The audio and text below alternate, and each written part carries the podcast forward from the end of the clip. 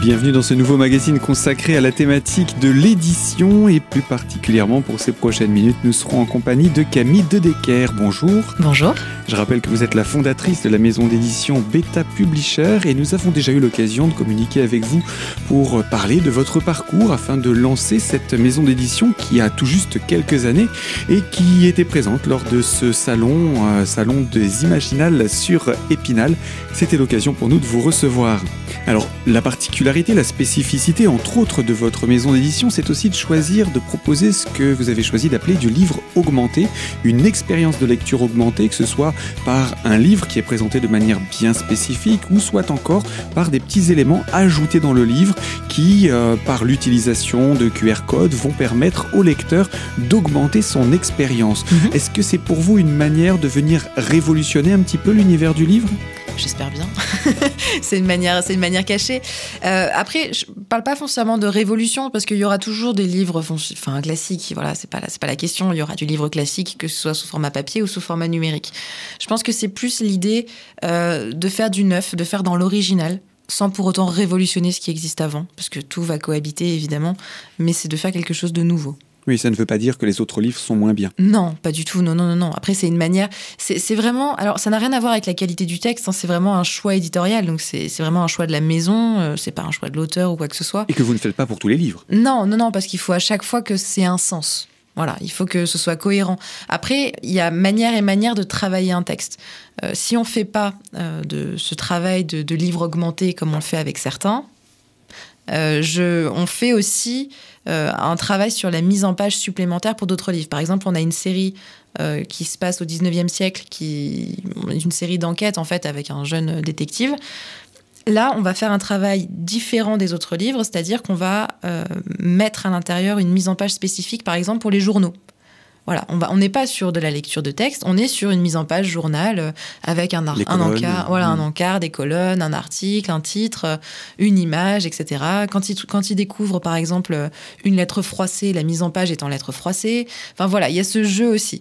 Euh, ça n'enlève rien à la qualité du texte, évidemment. C'est juste que c'est plus, on va dire, un amusement de la part de l'équipe éditoriale de se dire, on veut que c'est l'air vrai. On veut que la vraisemblance soit poussée au maximum, donc on fait ça. Et puis ça, ça fait de ce livre un, un objet encore plus unique, je trouve. Oui, ouais, bah, je suis ravie. hein. Enfin, voilà, c'est ce qui me vient en Ouais. vous écoutant, Bah, Donc, sans avoir l'objet entre les mains. C'est dire.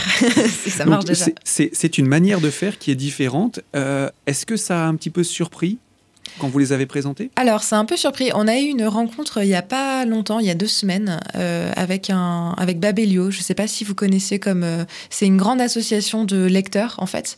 euh, qui c'est, national. hein. il y a plus de 600 000 personnes qui lisent, qui lisent les newsletters de Babelio, etc. Et du coup, on a été invité pour une rencontre dans leurs locaux avec des lecteurs. Donc, certains avaient lu le livre et d'autres n'avaient pas lu ce livre en, particulier. Et c'était assez marrant parce que ceux qui avaient lu le livre, quand on a fait des échanges, ils nous ont dit Ah, c'est super ce côté-là, euh, ça donne vraiment beaucoup de, de profondeur, de vraisemblance au texte. On a vraiment l'impression d'être avec euh, l'enquêteur euh, quand il découvre les indices, les objets, etc. Donc c'est super. Et ceux qui n'avaient pas lu le livre étaient très intrigués. En fait, ils, se demandaient mais comment comment ça marche. Donc je les voyais feuilleter comme ça, en regardant un peu les pages, en disant mais comment est-ce que c'est monté et tout. Donc ça, pour l'instant, on a, eu que des retours positifs euh, de cette mise en page-là, de ce travail-là éditorial, même pour les QR codes. Euh, ceux qui n'ont pas, ceux qui pas utilisé QR codes n'ont ont pas eu de perte, on va dire, dans leur expérience de lecture.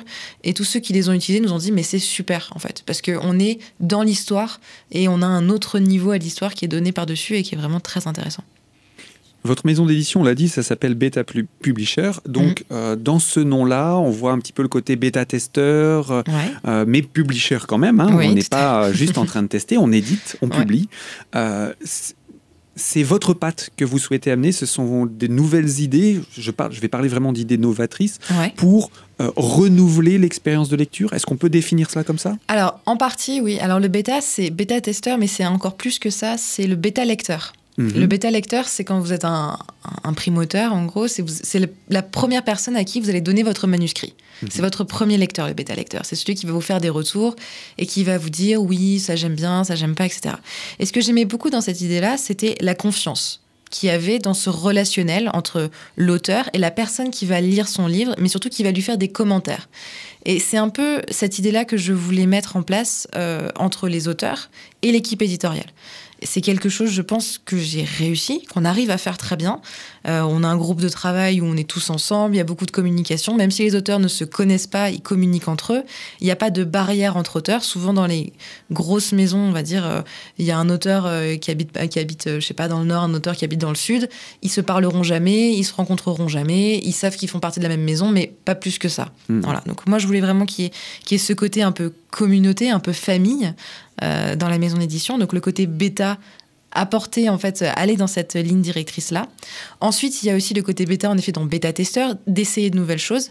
Euh, j'ai pas de j'ai pas d'a priori sur énormément de choses. C'est-à-dire que si on me dit euh, un jour on me dit oui, je voudrais faire euh, un jeu vidéo avec mon livre, je dis OK, très bien.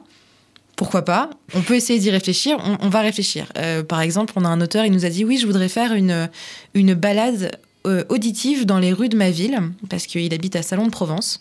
Et son roman se passe en partie dans les rues de Salon de Provence.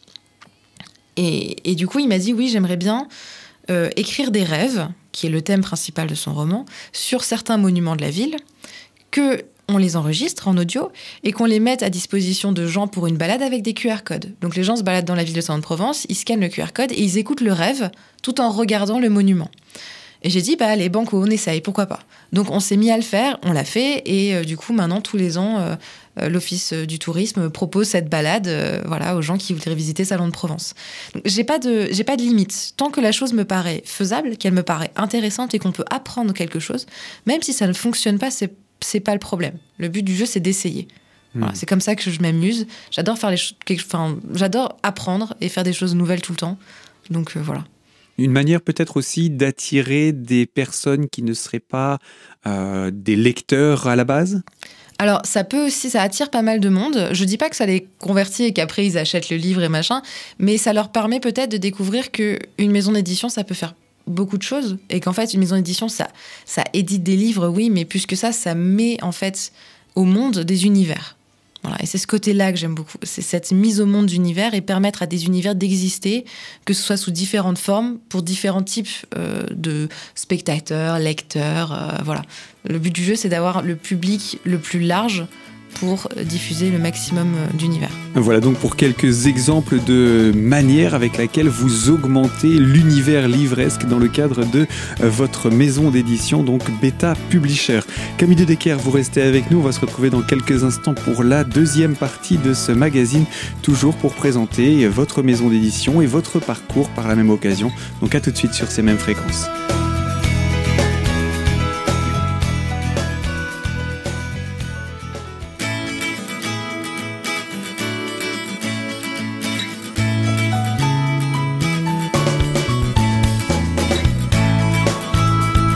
Deuxième partie de ce magazine consacré à l'univers de l'édition et en compagnie de Camille Dedeker, fondatrice de la maison d'édition Beta Publisher, dont nous présentons le parcours et le fonctionnement également. Après avoir parlé de ce livre augmenté que vous proposiez, je pense que j'ai déjà la réponse à la question que je veux vous poser, mais ah. je la pose quand même. Roman historique, enquête policière dans différentes époques, livre fantastique. Il n'y a pas vraiment de ligne directrice, euh, attention, je ne dis pas que ça veut dire qu'on va dans tous les sens et qu'on ne sait pas où on va. Mais c'est plutôt l'ouverture vers le tout est possible? Alors, oui, il n'y a pas vraiment de ligne éditoriale. En fait, s'il y en a une, il y en a une, mais eh, enfin, elle est très subjective dans le sens où euh, quand on reçoit un manuscrit, euh, on, on, lit le texte, mais il n'y a pas de comité de lecture. Souvent, dans les maisons, il y a un comité de lecture qui est extérieur à la maison d'édition et qui donne son avis sur les textes. Nous, le comité de lecture, il est interne à la maison. Donc, on reçoit un manuscrit, on lit le manuscrit, on fait une fiche euh, de retour, que notre, notre, notre idée soit positive ou négative hein, sur le livre, et après on envoie la fiche à l'écrivain. Donc ça prend du temps, évidemment, c'est beaucoup de travail. Et à partir euh, de ce, de ce moment-là, en fait, on édite des livres qui nous plaisent. Donc, il n'y a pas besoin d'avoir un genre en particulier. Ce qu'on aime, c'est des choses qui sont originales, qui sortent un peu euh, du tout venant, on va dire, mais qui peuvent être originales de différentes manières. Ça peut être l'histoire, ça peut être le style, ça peut être la narration, ça peut être plein de choses. Il y a plein de choses qui peuvent rendre un texte original. Ça ne se limite pas simplement à des personnages, une action ou ce genre de choses. Ça peut être très varié. Et je pense que on a cette chance pour l'instant d'avoir trouvé que des textes qui, pour nous, sortaient vraiment euh, de ce qu'on avait déjà pu lire, parce qu'on a beaucoup lu, évidemment. Donc, ça nous permettait d'avoir une, base de données, si j'ose dire, des connaissances, et de se dire, tiens, ce texte-là, il est intéressant parce que. Voilà. Donc, on, étudie, on a plein de genres différents. On a même des genres qui sont qu'on appelle les inclassables, parce qu'ils ne rentrent pas dans les cases. Voilà. Mais moi, ça me dérange pas qu'un livre ne rentre pas dans les cases. S'il rentre pas dans les cases, ça veut dire qu'il en brise. Et que s'il en brise, c'est qu'il a quelque chose d'intéressant. Voilà. Donc, euh, vous, vous, vous, êtes prête à sortir des sentiers battus pour aller défricher des nouveaux terrains. Je pense qu'on l'a déjà compris hein, depuis le début de, cette présentation. Euh, mais vous avez aussi choisi d'avoir une maison d'édition qui joue la carte de la transparence. Une transparence d'ailleurs que vous reprochiez quand vous avez voulu la créer, au, plutôt à cet univers-là où on ne sait pas trop euh, qui fait quoi, où, etc. Oui, oui, oui. Alors c'est quelque chose que j'ai, bah, du coup, quand j'ai voulu créer la maison, en effet, ça a été un problème pour moi de recherche, d'information, et je me suis dit c'est quand même dommage que les maisons d'édition ne communiquent pas. Et et je pense que le temps m'a donné raison parce que aujourd'hui, on a de plus en plus les gens avec les réseaux sociaux notamment ont de plus en plus envie de savoir comment ça fonctionne. Euh, ils ont envie de savoir la création en fait, comment ça se passe.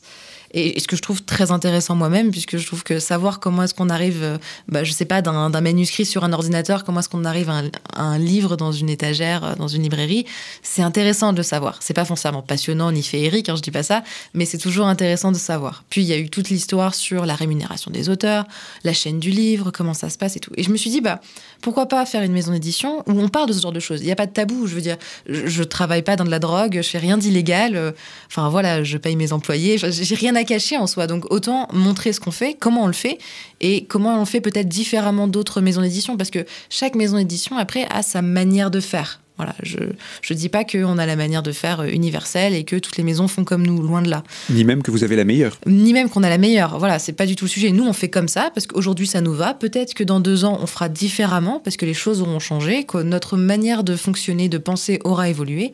Donc voilà, c'est une entreprise, de toute façon, il faut qu'elle évolue pour survivre. C'est comme tout. Voilà, que ce soit à cause de pandémie, de crise économique, de plein de choses, on est toujours obligé euh, de se réinventer, d'évoluer pour ne pas mourir. Voilà.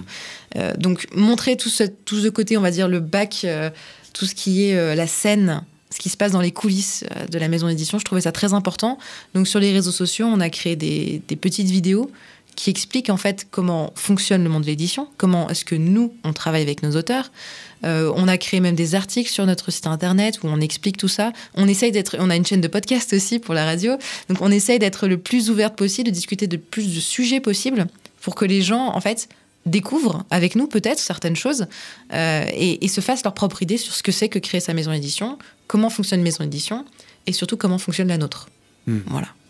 Alors, on va avancer un tout petit peu plus justement dans cette maison d'édition. Vous avez parlé de ce que vous aviez une collaboratrice. Aujourd'hui, mhm. c'est-à-dire euh, vous avez, vous êtes lancé en, 2016, on a avancé de quelques années maintenant.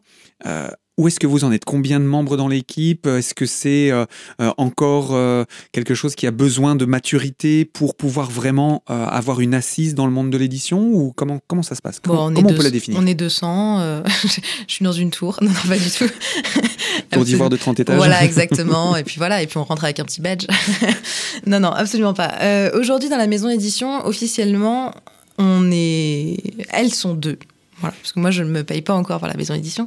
Après, officieusement, on est trois à travailler dans la maison d'édition. Il y a Elodie qui s'occupe de tout le travail éditorial. Voilà, donc elle va suivre les livres, etc. Une partie que je fais aussi, moi aussi de mon côté, mais elle m'appuie beaucoup là-dessus. Et ensuite, on a Romane qui, elle, est beaucoup dans la communication. Donc euh, on, a deux pans de, on a, on va dire, on, essaye de couvrir le maximum de terrain possible à trois, ce qui fait quand même beaucoup beaucoup de choses à faire, sans compter l'administratif et toutes les joyeusetés de la comptabilité à côté. Mais voilà. Euh, donc aujourd'hui, on est, on va dire à plus 5 on va dire de la date de création de la société. Donc c'est un peu l'heure du bilan. On se dit bon, où est-ce qu'on va, comment est-ce qu'on fait, etc. Et le bilan est plutôt bon. Le bilan est assez bon au point de se dire on va ouvrir au sein de nos locaux un coffee shop qui sera ouvert au public. Donc les travaux là euh, doivent se terminer euh, fin octobre. on est en plein dans les travaux, c'est super. Et euh, donc en fait c'est un coffee shop qu'on va ouvrir au public dans lequel on va organiser bah, des événements, que ce soit des rencontres, des dédicaces auteurs, des ateliers d'écriture, des clubs de lecture, tout ça, qui sont vraiment au sein des locaux de la maison d'édition Et le but du jeu, c'est d'être là encore sur cette idée de transparence et d'ouverture. Donc je dirais. Je mets tout de suite un petit bémol. Ça ne se passera pas à Épinal. Hein. Vous n'êtes pas installé dans les Vosges. Non, pas du tout, pas du tout. On est installé à Paris. Oui, oui, on est installé à Paris. Mais ça reste un beau projet, donc je vous laisse euh, continuer. Non, mais après, vous pouvez tout à fait venir, hein, prendre un café. voilà. Euh, donc c'est toujours dans cette idée de transparence euh, et d'ouverture au public pour être le plus ouvert possible et surtout d'être le plus accessible possible. Parce que souvent, même au travers des réseaux sociaux, on a l'impression qu'il y a certaines maisons, c'est difficile de leur parler. On n'ose pas aller les voir, on n'ose pas leur poser des questions. Et, je voulais que cette barrière-là saute pour que les gens n'hésitent pas surtout à, nous contacter, à nous dire qu'ils ont aimé un livre, qu'ils l'ont pas aimé, pourquoi, à nous poser des questions, etc. Donc je pense que cet espace de coffee shop à l'intérieur des locaux est une pierre supplémentaire à ce travail-là qu'on essaye de faire au quotidien. Donc je dirais qu'aujourd'hui, si on devait faire un bilan, euh, la maison d'édition, pour moi, elle est sur la pente montante, euh, ce qui est une bonne nouvelle pour mes investisseurs. Euh, donc elle est sur la pente montante. je pense qu'elle a beaucoup de, il y a encore beaucoup de choses à faire, à prévoir, à voir venir. Marge de progression certaine? Ah, une marge de progression certaine, c'est évident. Il va y avoir pas mal de changements, même d'ici un ou deux ans. Euh, voilà, plus de visibilité, euh, des distributeurs, des diffuseurs, de nouveaux auteurs. Enfin, il y a pas mal de choses. Aujourd'hui, on a une, on a une vingtaine d'auteurs dans la maison pour une trentaine, quarantaine de romans. On va en sortir maintenant euh, presque deux par mois de livres. Donc on est sur un nouveau rythme. Donc je ne dis pas que peut-être dans deux ans, peut-être besoin de prendre des gens voilà, supplémentaires pour augmenter l'équipe, etc. Mais on est sur le bon, sur la pente accélérante, on va dire. Oui, vous, vous prenez un rythme, on va dire, de croisière plus efficace, plus, plus important. J'espère. Normalement, oui, oui, oui. C'est, on va dire, c'est ce qu'on est en train de. En ce moment, avec les travaux, je sais plus trop quel est le rythme, mais, euh, mais quand on aura fini les travaux et qu'on va reprendre le rythme classique, si j'ose dire, il va s'accélérer, il va devenir plus efficace, en effet. Eh bien voilà, des travaux donc au sein de votre maison d'édition en région parisienne, je le rappelle. Camille Dedecker, ces travaux vont permettre à la maison d'édition Beta Publisher de se développer et euh, j'imagine de permettre encore d'autres actions à l'attention du public. Je vous propose qu'on arrête ici cette deuxième partie de ce magazine. On va se retrouver dans quelques instants pour la troisième et dernière partie, toujours autour de votre maison d'édition. Donc à tout de suite sur cette même antenne.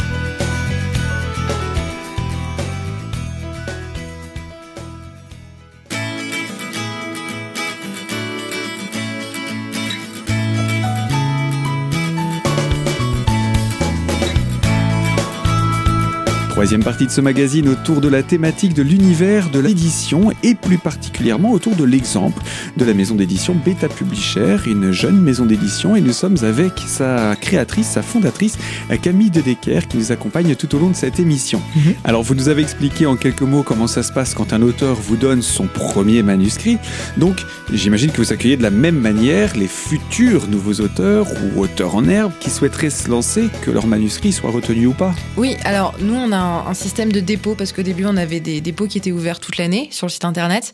Mais on va dire que le flux euh, n'était pas, pas constant, était compliqué nous à gérer puisqu'on fait à chaque fois un retour. Donc au niveau du travail, c'était compliqué à gérer comme rythme. Donc maintenant, on a des périodes de dépôt sur notre site internet où on ouvre pendant 3-4 jours euh, les dépôts, ce qui suffit de nous tenir une année, hein, parce qu'on en reçoit, la dernière fois, l'année dernière, on a reçu 200 manuscrits en 4 jours. Donc ça fait beaucoup de textes à lire, beaucoup de retours à faire. Euh, donc, on a toujours une approche bienveillante avec euh, les, auteurs qui nous envoient leurs textes parce qu'on sait que faire le pas pour une maison d'édition, bah, pour un auteur, envoyer son livre, c'est quand même euh, un moment très stressant d'attendre le retour et tout. Donc, on essaye toujours d'avoir ce côté bienveillant dans nos retours. après, si j'ai des conseils à donner aux gens, le tout premier conseil que j'ai à donner, c'est choisissez votre maison d'édition comme on choisit un travail. C'est très important de trouver une maison qui corresponde vraiment à ce que vous recherchez, à votre texte, euh, et, à vos ambitions aussi. Parce que euh, vous pouvez, si vous avez l'ambition euh, d'être évidemment un best-seller à l'image de Musso, Bussy ou ce genre d'auteurs-là, N'envoyez pas vos textes à des petites maisons d'édition, par exemple, parce que foncièrement, elles n'ont pas le même impact. Euh, si vous voulez euh, être un, auteur où on vous demande pas euh, de participer à des événements, de pas trop faire de salon, d'être tranquillement chez vous, ça existe, hein, pourquoi pas, il n'y a pas de souci. Allez pas foncièrement voir une maison qui est ultra dynamique, qui demande à ses auteurs d'être présents sur les réseaux sociaux, etc. Donc il y a, beaucoup de, de, de, variants, de variantes à trouver à rechercher pour être sûr de faire le bon choix dans sa maison d'édition. Parce que je sais qu'on a eu pas mal d'auteurs qui nous ont contactés et qui nous ont dit oui, moi je suis pas content de ma maison parce que euh, on fait pas assez de salons, parce qu'on fait pas ce genre de choses, ou je pensais pas que ça se passerait comme ça. L'idée, c'est de vraiment choisir votre maison parce qu'une fois que vous avez signé un contrat, un contrat, c'est comme tout, ça vous engage, ça engage la maison aussi. Mais c'est votre bébé quand vous envoyez un livre, donc confiez-le à des mains en qui vous avez entièrement confiance euh, pour pour pas le regretter par la suite, quoi. Quand on envoie un manuscrit, ce n'est pas mm. simplement pour avoir l'avis d'un professionnel. Bah, la plupart, non. La plupart, euh, quand ils envoient leur manuscrit, c'est qu'ils veulent vraiment être édités dans cette maison, qu'ils voient déjà leur livre dans le catalogue, etc. Et c'est très bien parce que ça montre que la personne a vraiment envie de faire partie de l'équipe euh, d'auteurs de la maison et qu'elle a envie de s'impliquer. Donc souvent, d'ailleurs souvent les maisons d'édition ne répondent pas en fait. Hein. Quand le manuscrit leur plaît pas, ils, disent rien ou alors ils envoient un truc bateau en disant euh, vous ne correspondez pas à notre ligne éditoriale. C'est la question que j'allais vous poser, c'est est-ce que toutes les maisons d'édition sont aussi bienveillantes? Je savais que la réponse serait négative, mais je voulais vous laisser apporter ces, ces éléments de réponse, c'est-à-dire que quand un auteur se présente je vais parler du passé, mhm. avant cette nouvelle formule que vous nous proposez. Ça fait un peu euh, grosse publicité, mais c'est pas l'idée. Euh, comment ça se passe?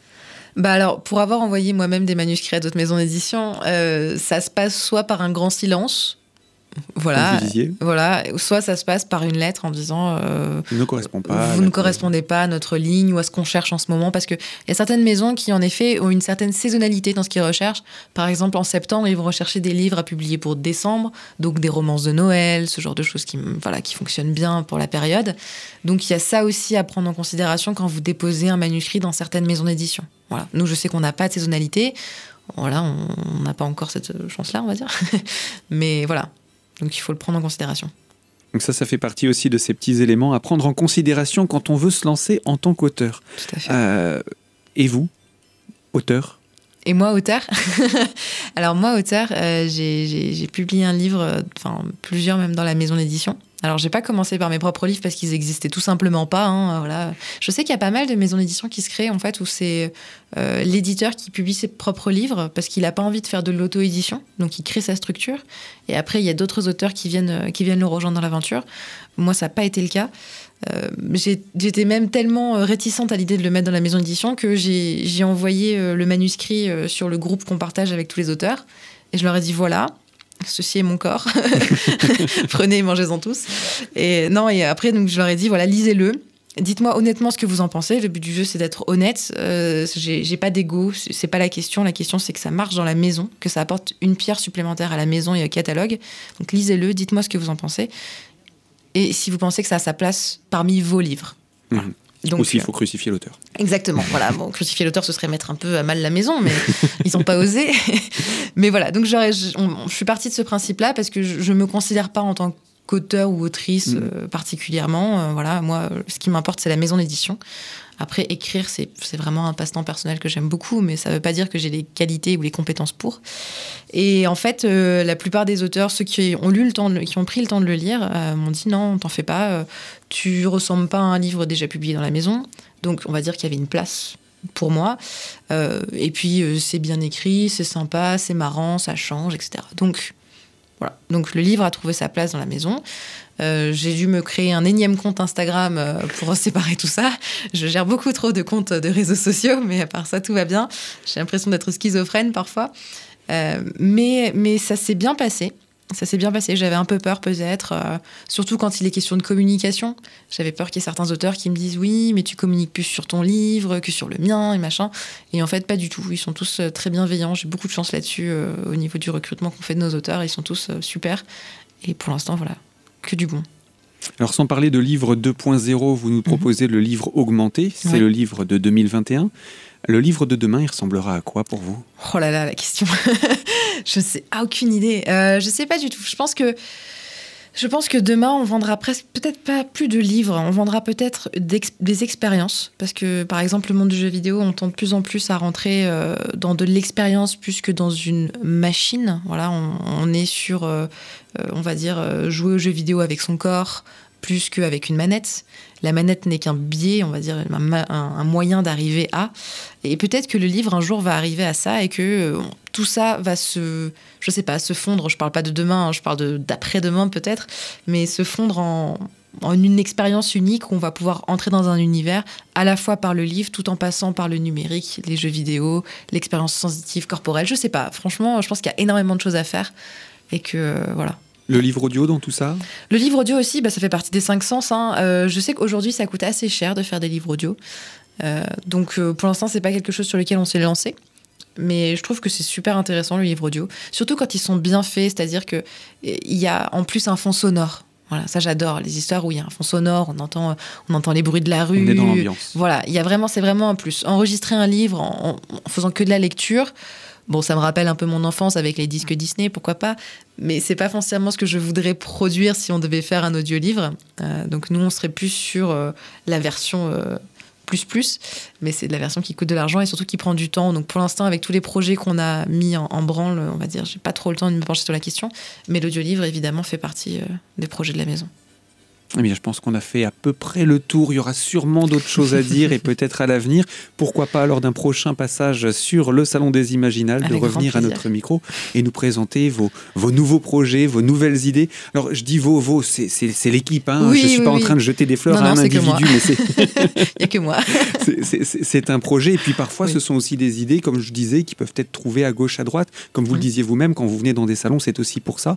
Donc, euh, la rencontre, les, les, les, idées. Et euh, ben, moi, ce que j'aurais à vous dire, c'est ben, bonne continuation pour, euh, dans le monde de l'édition et peut-être cela aura suscité l'envie à, quelques auteurs euh, locaux de, se rapprocher de vous. Comment on fait pour vous contacter? Est-ce qu'on peut laisser un petit contact? Oui, bien sûr. Alors, c'est sur le site internet de la maison. Tout en bas, euh, il y a déjà l'adresse mail de la maison. Et sinon, on a un chat sur lequel, après, il y a les réseaux sociaux, il y a tout ça. Donc Beta Publisher Betapublisher.com. Et sinon, après, sur les réseaux sociaux, c'est Beta Publisher aussi, tout attaché. Très facile à trouver. Très facile. Et c'est moi qui réponds en plus.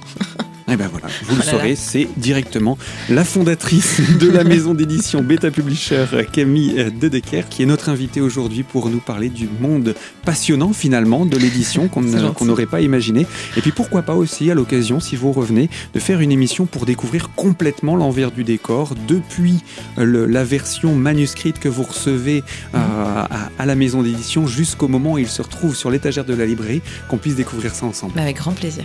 Alors à bientôt peut-être. À très bientôt.